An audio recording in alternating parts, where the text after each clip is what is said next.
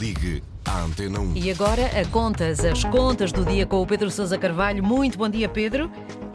Muito bom dia, Mónica. Ora, hoje vamos falar sobre um estudo que foi publicado ontem e feito pela Faculdade de Economia da Universidade do Porto, onde se conclui que a economia paralela em Portugal representa 35% do PIB. Pergunto, Pedro, por que é que temos um nível tão grande de informalidade na nossa economia?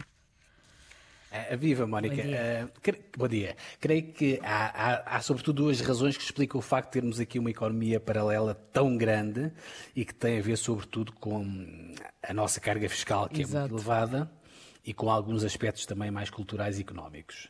Uh, antes de irmos às razões, deixa-me só tentar explicar o que é que é isto de economia paralela, ou economia não registada, que é o termo técnico correto. Uhum.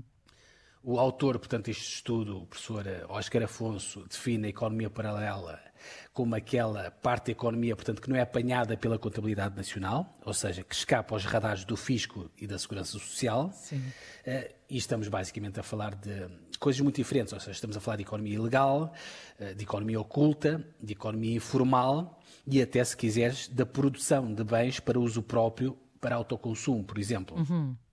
Só para dar um exemplo, eh, se tens uma horta, Mónica, no teu quintal e plantas, sei lá, couves e batatas. Ah, isso também é considerado, ok. Isso também é economia paralela, só que neste caso é legal. Certo. Eh, mas, por exemplo, se vais a um mecânico e não pagas o IVA porque é mais barato, claro. o arranjo do carro, isso não entra na contabilidade do mecânico, claro. isso também é economia paralela, só que neste caso é ilegal. Eh, sei lá, se arrendas um quarto e não declaras a renda, também é economia paralela. Certo. Enfim, Infelizmente, infelizmente há muitos exemplos.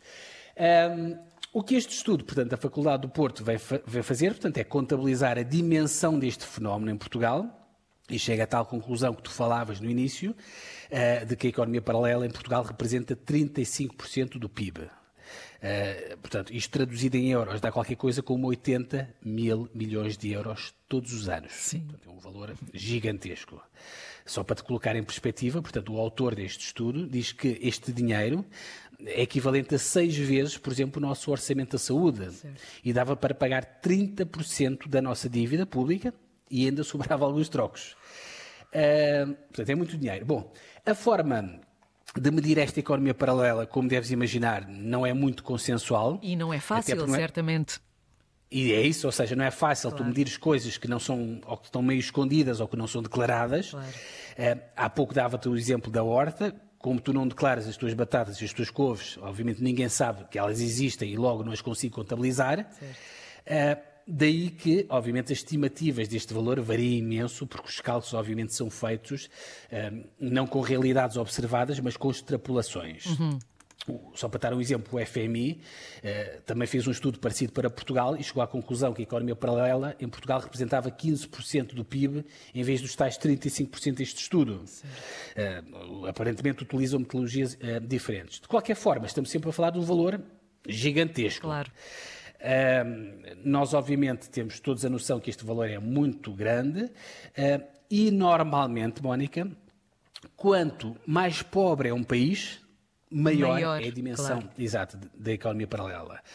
A outra razão é aquela que eu falava há pouco, portanto, segundo o autor deste estudo, que explica a existência de economia paralela, é nós termos uma carga fiscal mais elevada, uhum. o que obviamente aumenta sobremaneira a tua tentação de fugir aos impostos.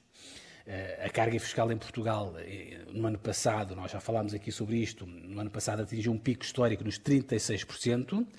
Uh, um valor que, se tu levares em conta aquilo que é o nosso nível de vida, quer dizer que nós somos o quinto país da União Europeia que faz o maior esforço fiscal. Uhum.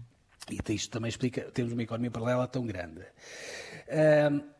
E o que este académico, obviamente, defende é que se baixe, obviamente, a carga fiscal, portanto, o IRS, o IRC, a Segurança Social, e com isso tentar atrair mais pessoas que estão neste submundo da economia paralela para a economia formal. Uhum. E, basicamente, aquilo que tu perdes de receita, porque obviamente estás a cobrar uma taxa mais baixa, depois acabas por ganhar, porque vais cobrar uma taxa mais baixa a muito mais pessoas e a muito claro. mais atividade económica. Claro. Obviamente, há pessoas eh, que, mesmo assim, com taxas mais baixas, vão sempre continuar a fugir e a não declarar vendas. Não há vão nessa, pois, claro. Não vão nessa, sim. Eh, para essas pessoas, obviamente, o autor deste estudo recomenda, obviamente, um, um reforço da fiscalização e a implementação de mais leis, de mais legislação. Ele fala, por exemplo, não, fazemos uma coisa parecida com a França, que é o crime de enriquecimento ilícito. Uhum. Nós temos uma coisa parecida que criminaliza o enriquecimento injustificado, mas não é bem a mesma coisa que existe em França. Enfim, se fizéssemos isto, obviamente, eu acho que ganhávamos todos, Mónica. Este estudo eh, da Universidade do Porto uh, diz que se nós uh, aplicássemos, por exemplo, faz um exercício teórico, uma taxa de imposto de 20% sobre toda esta massa de economia paralela, o Estado ia conseguir buscar todos os anos qualquer coisa como 16 mil Milho, milhões mil milhões, claro, claro. Ou seja, estamos a falar na prática, é como se tivesse uma bazuca europeia claro, todos os anos para o resto da tua vida. Creio que não precisei mais nada, Mónica. Sim, nada, fica, mais nada. Fica a sugestão. Até amanhã. Muito bem, Pedro Sousa Carvalho. Amanhã há mais contas do dia.